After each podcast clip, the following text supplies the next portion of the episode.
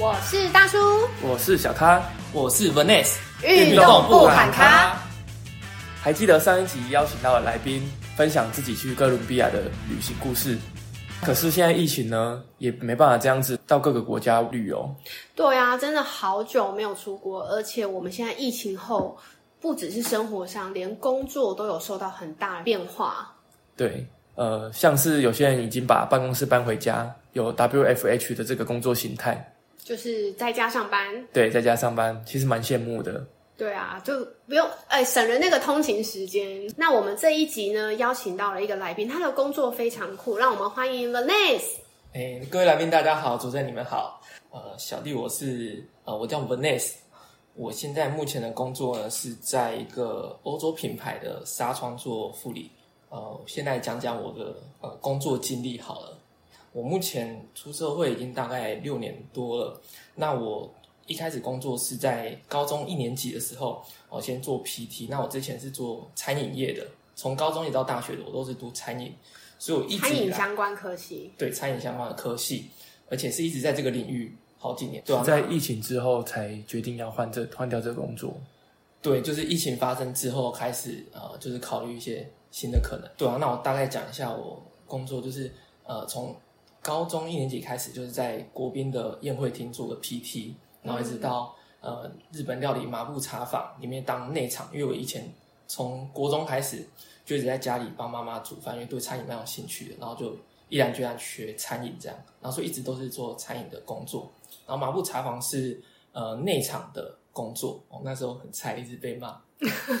一开始都已经被电了，现 在想到还是觉得。一进去新人嘛，不垫个几下，连洗碗都可以被骂，你知道吗？对，天哪，有没有糟糕？然后一直到毕业之后啊，哦，就是也比较有一些呃工作的经验了，然后以及能力，呃，然后我就去哦想要学一点更厉害的。那时候想要学西餐，所以就哦知道呃台湾有一间很厉害的餐厅叫 Raw R A W Raw，然后它是目前为止是台湾米其林。二星的餐厅，嗯，对啊，那真的蛮厉害的。但是，但是我那时候进去的时候还没有星星，然后大家尤其是主厨非常希望得到星星，所以其实很辛苦。哦那时候，呃，每个月都有 promotion，然后或者换菜单的情况，都可以工作到半夜，大概三四点。是试新的菜吗？还是说什么原因？对，研发研发新的菜。呃，不是研发，主要就是。因为要跟国外餐厅合作，那国外餐厅的要他们的人呃工作团队一起到现场，才有办法就是做他们的菜。那因为他们餐厅不可能来很久嘛，呃，前面几次前面几天就是先传那个 recipe 那个来给我们，那我们就先试试看，先看能不能先前置备一些东西。他们来了之后，我们通常都已经是隔天就要出。这个宴会了，出这个餐，所以你们就一个晚上的准备时间，只有一个晚上，没错，然后就会马上就要能够把这个菜学会，然后量产，因为要出很多人的嘛，嗯，然后就是常常就是会做到半夜一两点，甚至我最严重一次是做到呃隔天早上的四点，啊，当然 chef 跟我们一起来，因为 chef 他一定要在现场哦，chef 很辛苦，chef 办公室里面有棉被和枕头。啊，直接睡在那边了。对，常常就是在厨房刷牙洗脸，就直接睡在在办公室里面。哎，其实听到这边餐饮业其实真的很辛苦，因为我自己大学的时候，其实我出社会也有做过餐饮啊。小咖有曾经在餐饮业上班过的经验吗？我自己本身是没有，可是家人有过这样的经验，不管是西餐还是西点，甚至中式料理都有涉略这样子。那因为呃，我们家分工合作蛮细的，那我呢就负责吃。对 对对对就是整个工作里面你负责是，对我负责吃，我负责品尝。对，那哎，请问一下，那个 Vanessa，当初你们在厨房里面呢，你们是每个人都要学会这道料理，还是说大家都已经分开去做了？是，那像我们熟知的中餐，一道菜就是可能在锅子里面炒一炒出来，就是师傅在慢慢爬上去，然后才能做很厉害的菜。对，但是西餐的结构不一样，西餐的一道菜里面有很多个部门去。负责每一个部件，就是都一一小块一小块这样组合起来的，有煎的，有烤的，有生的，然后有酱汁类型的，然后就是会有很多部门。在 RAW 里面工作的时候，厨房里面光厨师就有三十位，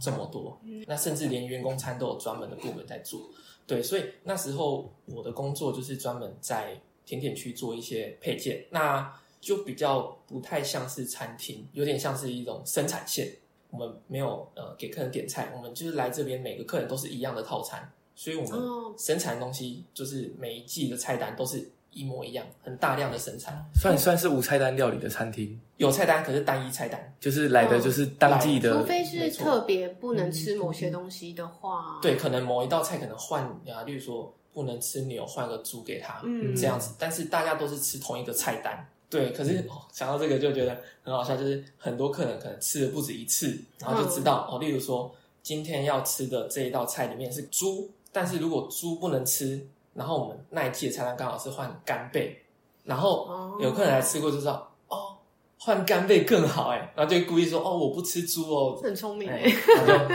可以就可以吃下一道，那当然是要有钱人啊来这边吃也不便宜，好像是号称最难订的餐厅吧，那。也是一个经历而已啦。那我在里面做了呃大概一年左右，然后就呃因为我刚出社会，我比较想要的是学习多一点的东西。那在那间餐厅比较像是绕了一圈学习的经验之后回来这边做一个发挥。对啊，那我觉得可能不太适合我，想要学习的东西太少了，对我来讲，因为现在基础不够，所以我就依然就又有一年之后就离职，然后我就转战小餐厅，在台北东区一个餐酒馆。这样子，因为那时候我就知道哦，小餐厅人力少，但是如果今天这个餐厅品质也很好，那大家一个人要做的事情就更多，那我相对我可以学到的东西更多。那确实，我换到那间餐厅之后，一进去。我就是要呃跟着学长一起负责一个部门。一开始最简单的前菜区就冷菜的东西，沙拉啊什么，然后听起来很简单，但是光叫货那个食材就一百多样要叫。突然从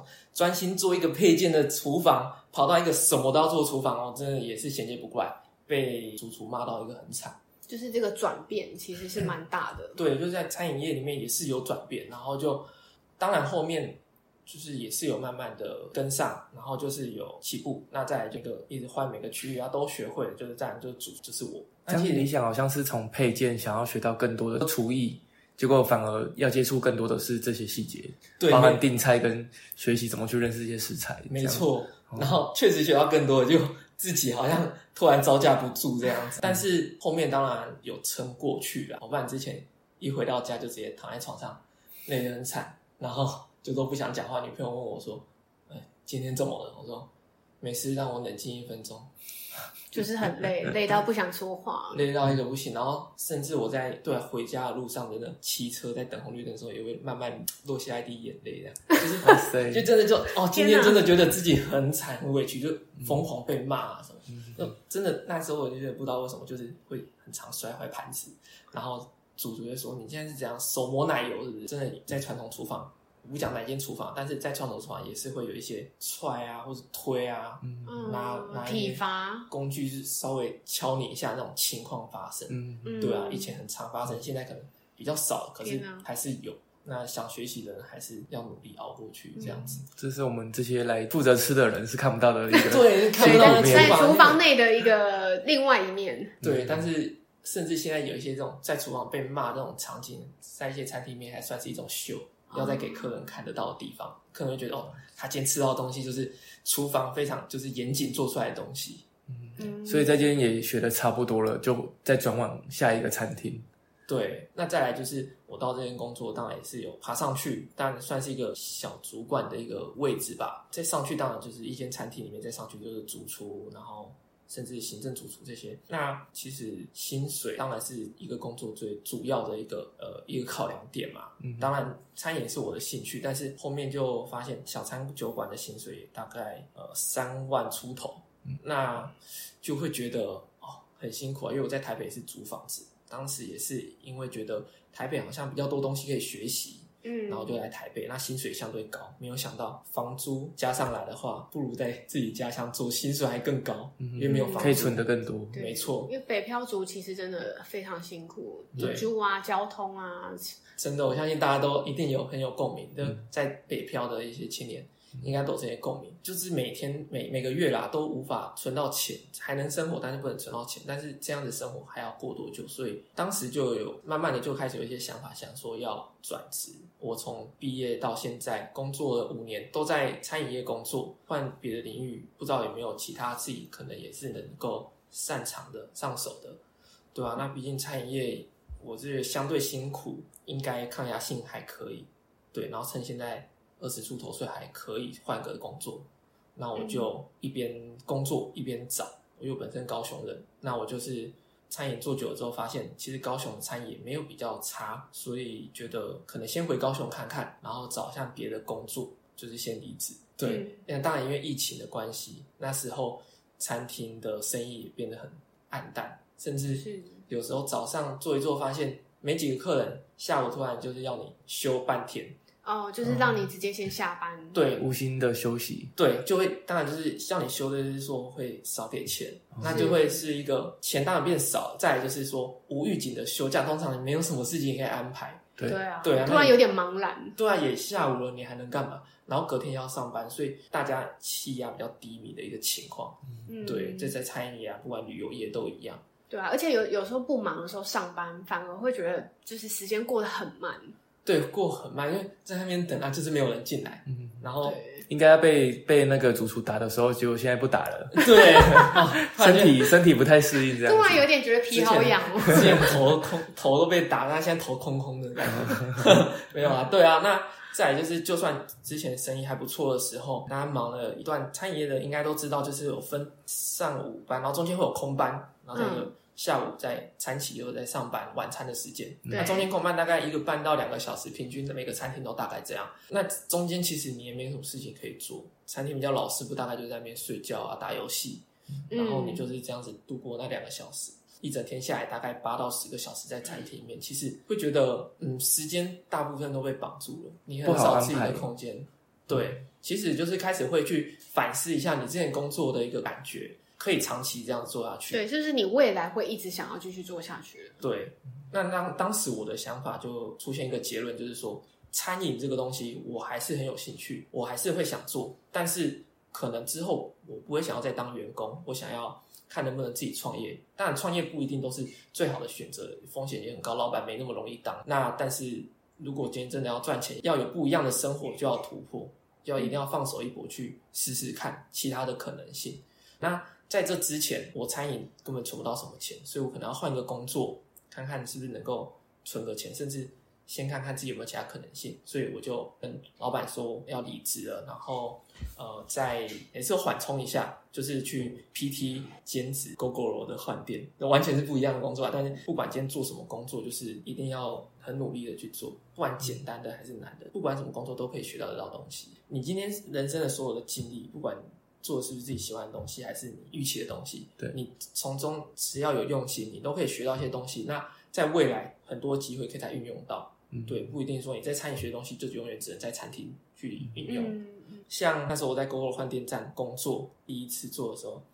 就是会给你很多名单，然后就是到定点去换电池。是加油站吗？还是什么？不是，是 Road 的店对，Google 是它会停在散布在各地嘛，哦。那我们就会充电站这样子，没错，嗯那我们就是要骑着 GoGo 它自己的车子，然后上面放很多电池，要带一张万用卡去帮 GoGo 打开，嗯然后嗯。去换里面的电池。一开始我不熟悉，都不知道怎么做，因为他是一个人自己出发，但一开始应该有人带吧？没有没有只有跟你讲一下，就是大概叙述一下，给你地点地图，然后就出发了。对他只有给你一个电话，然后你就有问题问那个学长，然后哦，打电话问，哦然后学长那边就是用讲的，然后我也听不太懂，就然后刷那里，因为 GoGo 每一批出来可能就是感应的点不一样。哦，就是有一些不同的点有，些在屁股，有些在头。对对对，就是、嗯就是这样子，很复杂，然后有些又感应不到，然后就一天给你很多名单，大概几十个。第一天上班换了六个，我就好累哦，因为你还要骑过去，很劳力的工作对，啊，骑过去很，而且你不可能一次带这么多电池吧？它最多一次带六颗，然后一颗电池十公斤，一个机车要载六十公斤，要载六十公斤，告诉我，对对，那个那个很重，那个转弯很重啊，而且你还要来回再运吧？在在骑之前会先教你安全，因为那个真的很危险，那个很重，然后也只有男生在做。我们就是要把电池带到换电站。我那时候虽然 PT，可是那时候知道还有竟然还有正职，然后正职就是可以一天如果换完三十个车就可以有奖金，对吧？三十台车，三十台车，哦距离我六台车，就鼓励员工可以积极的去跑这些地方。就是要加快自己的速度。对，然后那时候为了拿就想说奖金，我一天大概换了六台、七台这样子，三十台怎么可能？有点远。但是我觉得学长做到，我应该也可以。我就就只是熟悉就好，那我就省略一些没那么必要的东西，就是要做什么事情都要去思考，就也是简单的东西要去思考、去改善。后面就是我们最后都会回到总部，然后都会有一个内勤的，就是问：哎，那今天做多少？有三十的举手，永永远都是学长来举手。这一次除了学长之后，还有我举手。但其实当下蛮有成就感的嘛。对，就是就算是一个 PT，我也会，嗯可能是跟自己的好胜心有关系。就是就算一个嗯 PT，我也要把它做到最好。嗯对，这是我我工作的心态。哎，那这样子你们是几个小时？我们也是八个小时。八个小时换三十台。对啊，哦其实就是有点像是熊猫啊、嗯 Uber E 这种，就是我们在送餐。其实他们如果只要认真做，也是一天八个小时。你看看，一天骑车八个小时，其实也是蛮累的。很累，嗯尤其是台湾这么热，对啊，台湾太阳这么大，红绿灯又久，尤其是在台北市。对，所以要对还是要像那些送餐的九十几秒疯了。对，这样听起来，你从送电池转换到 f o o Panda 跟 Uber E 也是没问题的。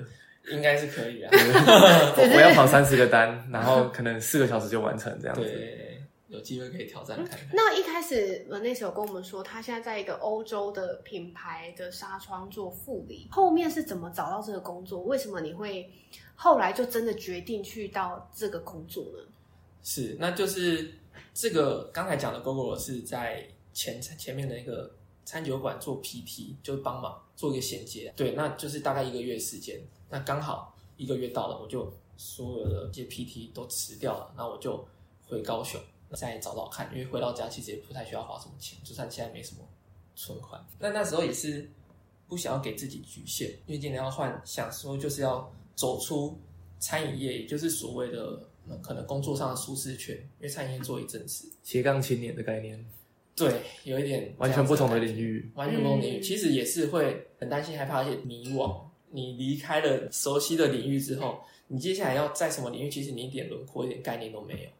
嗯，要跨出的第一步总是非常困难。对，因为你离职了之后，如果没有在做投资，你可能就是完全没有任何收入，可是你的劳保健保还是会再寄账单给你。对，嗯必须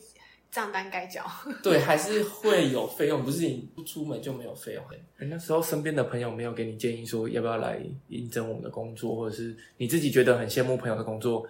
是你喜欢的类型。其实有朋友在找我去，但是都是产业。哦，所以你的圈内朋友都还是产业身边都是这样的朋友。对，那我就是当然条件开，有些开的不错，但是我还是先婉拒，因为我的目标就是要换新的工作。嗯，其实回到高雄之后，我开始认真地在一零四上面找，我蛮喜欢在海上的一种感觉，所以其实那时候找到游艇开船的船主，可能开船也是这种工作，但是发现这些都需要门槛很高，跟餐业门槛不一样，餐业门槛可能相对低，游艇要驾照啊，对，要相关行业毕业，然后游艇其实也是要航海系左右的一些工作毕业才比较有机会进入，对吧、那我甚至连登山用品店的一个门市销售员我也去应征，结果呃被刷掉，工作第一次被刷掉，很挫折，就在这种比较迷惘转职的阶段，然后当下就觉得很低潮，也有一个小低潮，就发现了这个我现在这个纱窗的工作。那其实当初给自己不设限，就想说这个也不是一般的纱窗，看起来不太像。然后欧洲的一个品牌，有可能是外商哦，哦想要外商应该也不错，然后又不要求英文哦，可以可以，当然有点奇怪，外商怎么会不要求英文？但是我还想来试试看，他真的是南部的原厂技师，嗯，然后我就投个履历，过没多久，大概五分钟内，那个老板就打电话来叫我嗯，很快。对，很快，看来真的蛮缺的，知道吗？对，然后就叫我录制三分钟的一个自我介绍。那时候我在图书馆，当然不能那时候录嘛。我说等我一下，老板那个老板说要十分钟内，所以我用冲的来冲出去，哎、这个时间也太短了。很赶欸。我还要我还要想一下，他是他是不是机器人，还是说其实不是你本人吗？没有一个人，就是老板他急着要人这样子对，然后比较嗯忙，急着要人，然后好，然后就赶快去录制三分钟，那你后来是跑到哪边去录？我就只能时间 我只能到图书馆外面的楼下而已，然后还 OK。其实当时他们要的人是大学刚毕业，没有任何工作经验的，我已经工作五年了，还可能会上吗？但没关系，我都试试看，尽量在面试的时候，我就尽量知道老板他们想要是怎样的一个人，然后就讲他们想听的，然后我就想一下哦，他们要大学刚毕业，那应该就是要社会小希望白这样子。对，就是希望能够接受公司文化，嗯，愿对意学习，愿意虚心受教学习的。那有工作经验的老鸟，通常都不太会，他有主见的就不太喜欢。对，太自以为是的人。嗯我就是不是这种人嘛，就给老板的感觉我不是这种人。当然我真的不是，然后我就上进心、学习心对态马上都来了。一直在澄清自己不是对。对对对，我是很上进的呃员工。对，我就跟他讲说，哦，我已经在餐饮工作五年了，嗯然后我可能不是大学刚毕业，不是你们想象中要找的这类型，但是我在想，老板你想要找这样的人，大概就是希望可以虚心受教学习、规点学习，我一定做得到，没问题，因为我之前在餐饮业。跟这个领域完全不相干的，嗯所以我也没有这相关的能力，所以我一定是虚心受教。但是我在餐饮业需要的是很多的耐心、细心以及抗压性。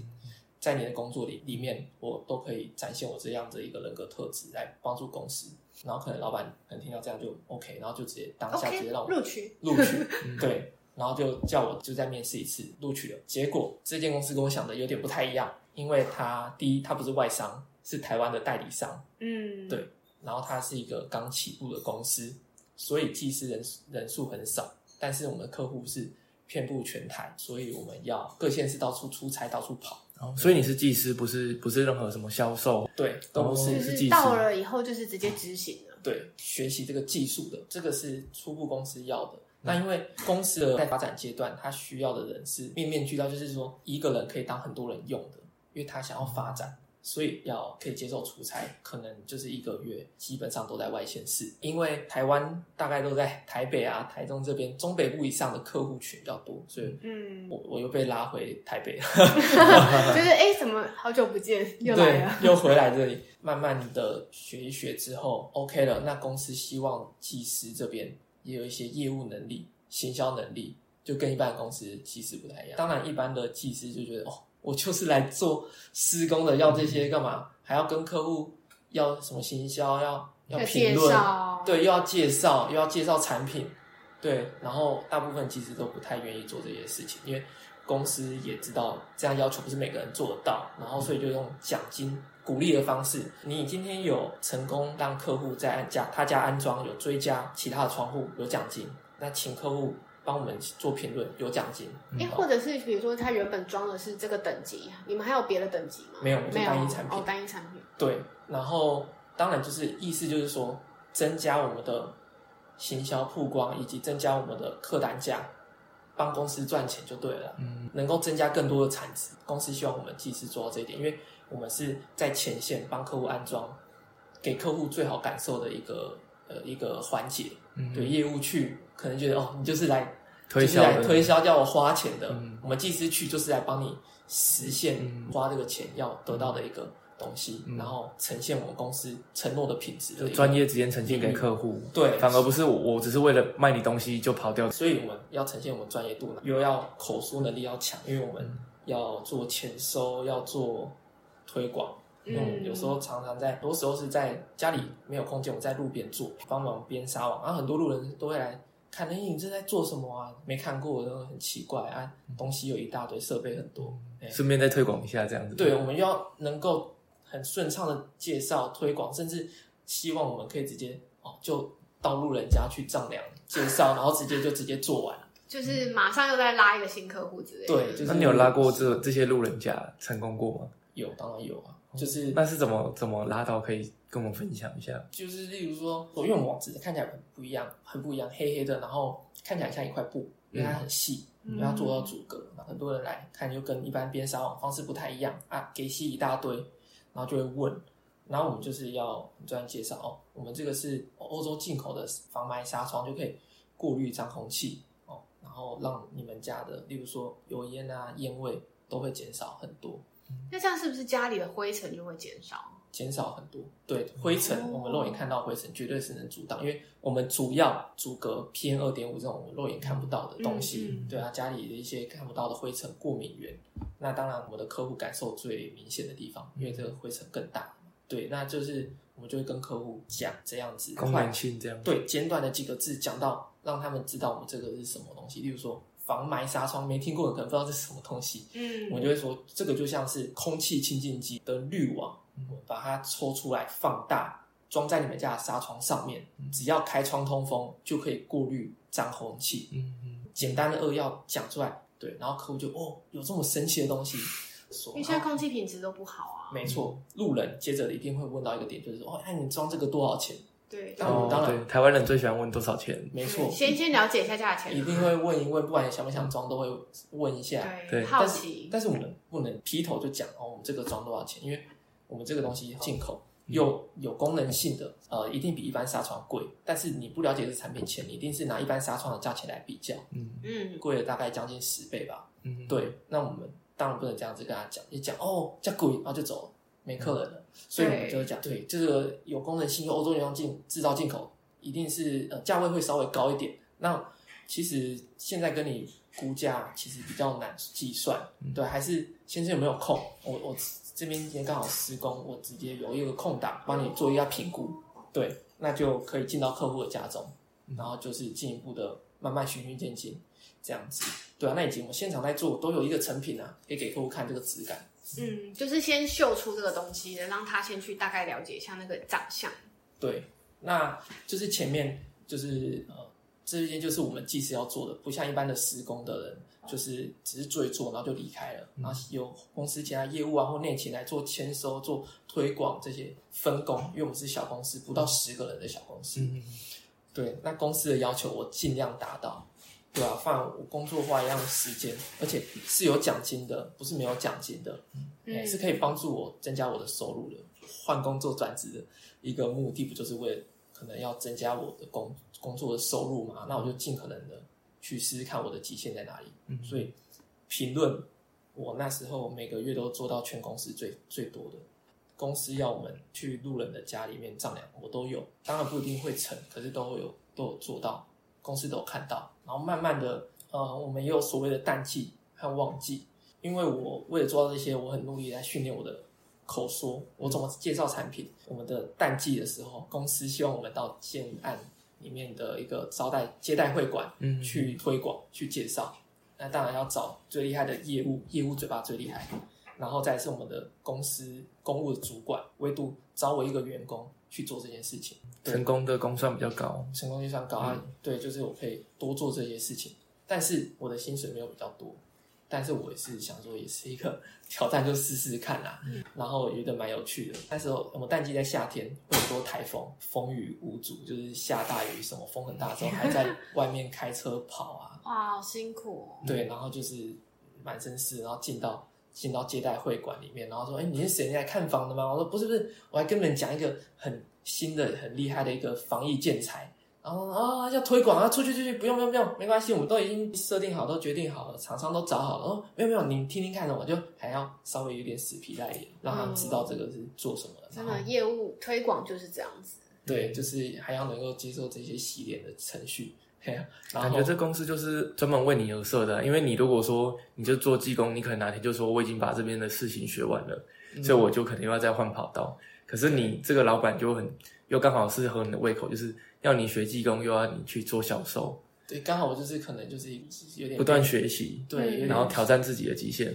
刚好有喜欢挑战。嗯哎、不过如果真的有成交的话，应该还是有奖金之类的。奖金。有，当时其实我们公司原本，例如说我在客户家安装要今天要装三片窗户，做出好的品质，客户觉得哎、不错，那其他的帮我一起装一装，呃，可能变到十片，这个其实原本是没有奖金的，希望公司希望大家自动自发，但是其实现在没有奖金，没有一些诱因，其实很少人会这样做啊。我就想下班做那些有什么意义？嗯嗯，其实主要是因为我有后面有一次我真的就是在一个客户家做，然后他是只要五片，我那天在台北做完，我要下高雄，所以我要赶快结束。可是我做一做之后，也把品质做出来，也介绍清楚，然后客户觉得你可能品质是比较有信心的，然后你帮我家全做一做好了，十五片，那十五片做完可能大概晚上十点了吧，我还要开车下高雄哎、有没有搞错？然后可是我还是我觉得这是一个里程碑啊，所以我就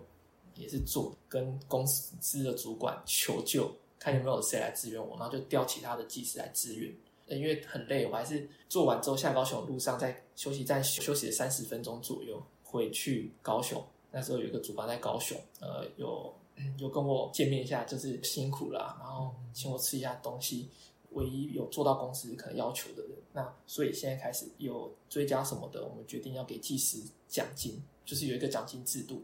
是这之后才给奖金，还才是再次再次也没有奖金？才开始有奖金。所以其实我觉得，尤其是新人在工作上面，我们不要一直去拘泥于就是我们现在薪水那么少，我们要看的是你到底值多少钱，你你你有什么能力让公司给你更多的钱件这？样对，你应该要 focus 在自己的能力上面。你能力起来了，有这个筹码，你才去跟公司谈价钱，嗯甚至你不用去谈，已经比别人还突出的公司，自然会给你不一样的钱。对，对，钱自然就会来了。嗯，对啊，所以当要当一个主管之前，你要先有主管的能力，你才能当主管。你不会说哦，当了主管再慢慢培养一个能力，公司不会这么做嘛。当时我可能就是这样子一个想法，然后我就是才能一路这样慢慢地往上爬。对，然后开始有一些，因为我有一些新的一些制度奖金出来，慢慢的我每个月的奖金都是公司技师里面最高的，其他技师可能就比较兴趣缺缺。对，就像刚才我讲的，我们会开始跑建案，然后只有我是员工在做这种事情，做久了之后，甚至开始公司慢起来之后，找一些新闻，然后请我充当一个主任，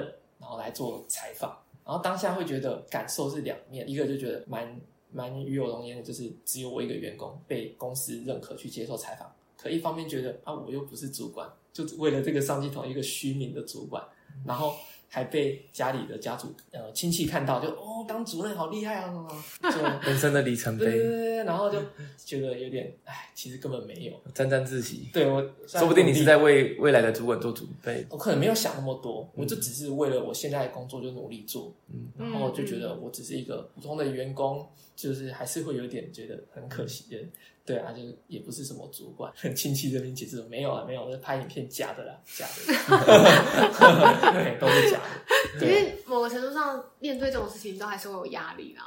对，因为因为大家都会觉得，大家都会觉得说，诶，就是很厉害啊，得到一个职位，但可能暂时的事实上还不是。对，就是其实事实上可能还不是啦，做想要试试看转职的第一个，对，就做好自己本分，然后试试看能不能做到更多。嗯他的这个工作压力其实也大，对啊，嗯因为我们要面对的是，因为我们客单价高，我们要面对的都是呃比较高金字塔顶端的一些客户，那要求都会蛮多的。嗯，对啊，甚至我们有一次抓一个客户家，浴室里面有一个吊着很像椭圆形、像泥土做的一个看不出来那是什么东西，就垂吊在天装花板置艺术，对，好像是脏脏的东西，然后椭圆形，然后又很像蜂巢的东西。呃，我那时候业务去到他家，啊，就是稍微不小心身体碰到一下，带我们看的是业主的秘书，那个秘书说：“拜托小心点，不要再碰到那个东西了。那个东西是全球只有三个的音响，那个音响小小那一颗要八十万，不要再碰到它。”我刚刚的画面是有虎头蜂住在里面，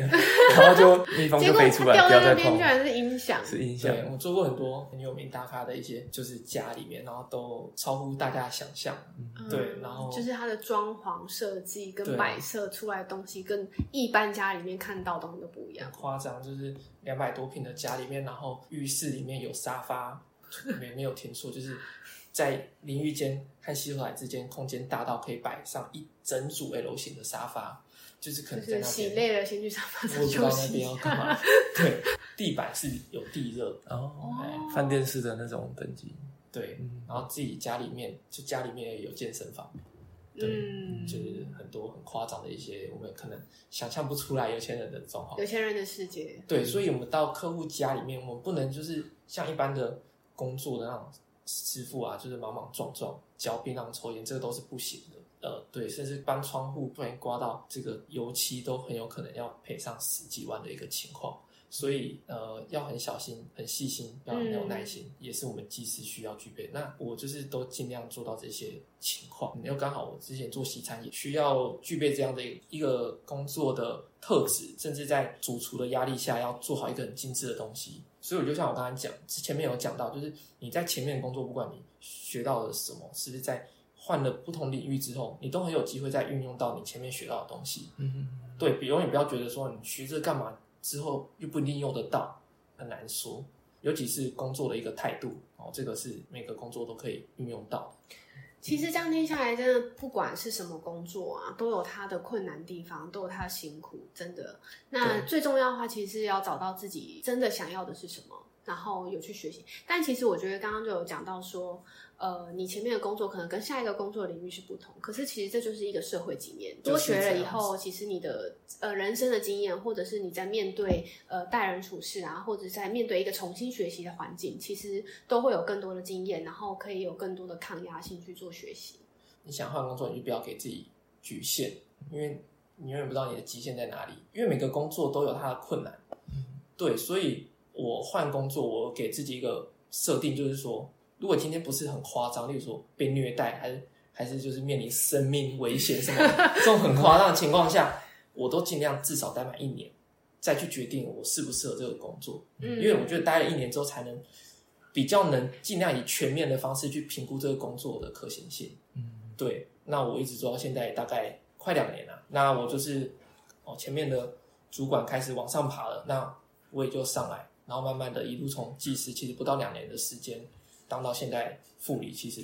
我自己也觉得有点吓到，就是怎么可能的事情？一个全新的突破。对，那我薪水其实也是转变非常多，两到三倍以上，对，嗯这样的反哇反转，哦，对，这个对于转职来讲是一个非常好的一个成功的案例。对一个成功的案例，而且是呃对你来说是一个非常好的开始，相信未来会越来越好。对啊，希望未来好，可以越来越好，也希望这次的呃分享可以有给各位听众有一些帮助，有些参考给。大家一些激励。对，没错。今天谢谢 Vanessa Vanessa 的的分分享谢谢。希望大家在未来可以找到自己顺心、喜欢，然后可以一直做下去的工作。对，好，祝福大家那谢谢 Vanessa，谢谢谢谢。